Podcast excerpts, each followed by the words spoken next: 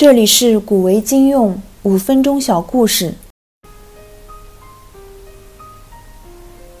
今天我们来学习一个成语和其相关的表达。成语是“相濡以沫”，表达叫做“相濡以沫不如相忘于江湖”。故事要从两千多年前的一个盛夏说起。那一天，庄子走在一条小河边。头顶的太阳很大，酷热难当。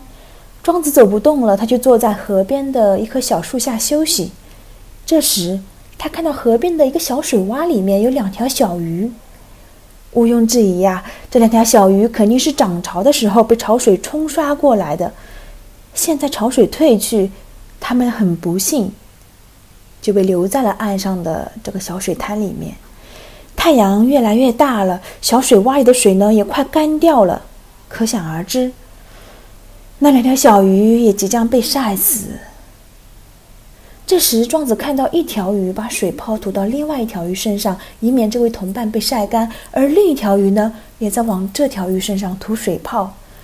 他们俩就这样互相涂水泡，濡湿对方的身体，来保全对方的性命。亲爱的听众朋友。这个故事的主人公叫做庄子。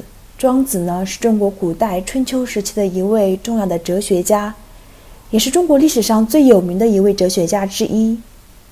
那故事里的成语呢，叫做“相濡以沫”。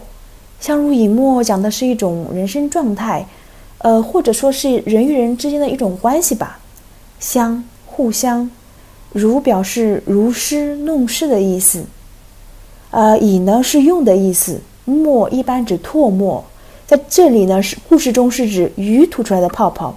那四个字合在一起，就是说像故事里的两条鱼一样，互相用唾沫来润湿对方的身体，使对方能够继续活下去，不至于被晒死。用在人身上啊，就是指在非常困难的情况之中，即使你们的力量都非常的微薄、很渺小，但是依然互相帮助。不离不弃，帮助对方渡过难关。那现在的中国人呢，依然会经常使用这个成语，比如我们会说“相濡以沫”的一对夫妻，“相濡以沫”的爱情等等。当然了，它也可以用来形容友情啦，或者是甚至国家与国家之间的情呃情谊。呃，据说这个故事呢有个结尾，后来突然下起了大暴雨，那两条小鱼不仅得救了。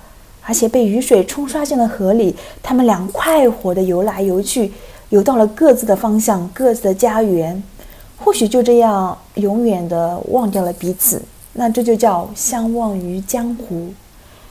我不确定，嗯，这个结尾是不是真的？我知道的是啊，庄子看到那两条相濡以沫的鱼，想到他他们曾经互相不认识，但各自生活得很好。所以他们现在这样相濡以沫，虽然很叫人感动，但是还不如各自在各自的江河湖泊里面游来游去、互相不认识的好。因此，庄子不禁感叹道：“相濡以沫，不如相忘于江湖。”这句话呢，描述了人生中的两种状态：第一种是相濡以沫，我们前面已经讨论过；第二种呢是相忘于江湖。就是说，当你们都已经度过了那个困境，克服了那个困难，然后你们回到了各自的生活轨道，可能会彼此失去联系，甚至可能就再也见不到了。亲爱的听众朋友，你说相濡以沫和相忘于江湖，哪个是幸，哪个又是不幸呢？如果能够选择，你是想要在相濡以沫中感受亲情、友情、爱情和各种各样的人生百态呢，还是自由自在？心无挂念的享受你的江河湖泊，与那些你曾经关心过的或者是拥抱过的人相忘于江湖呢？想要讲这句表达，是因为我自己的一些经历。三年前我第一次出国，虽然那不算是很困难的一段时间，但是总归是不容易的。呃，那时通过一个英语的辅导班，我遇到了一些和我情况差不多的朋友，他们有的来自巴西，有的来自伊朗啊、意大利呀，我们一起学英语，一起远足，一起去小岛上看海，一起度过了各种各样的节日。那是一个十分温暖的团体。但是后来呢，我们的英语就越来越好嘛。有的人找到了全职工作啊，有的人学成回国，有的人开始学习新的语言。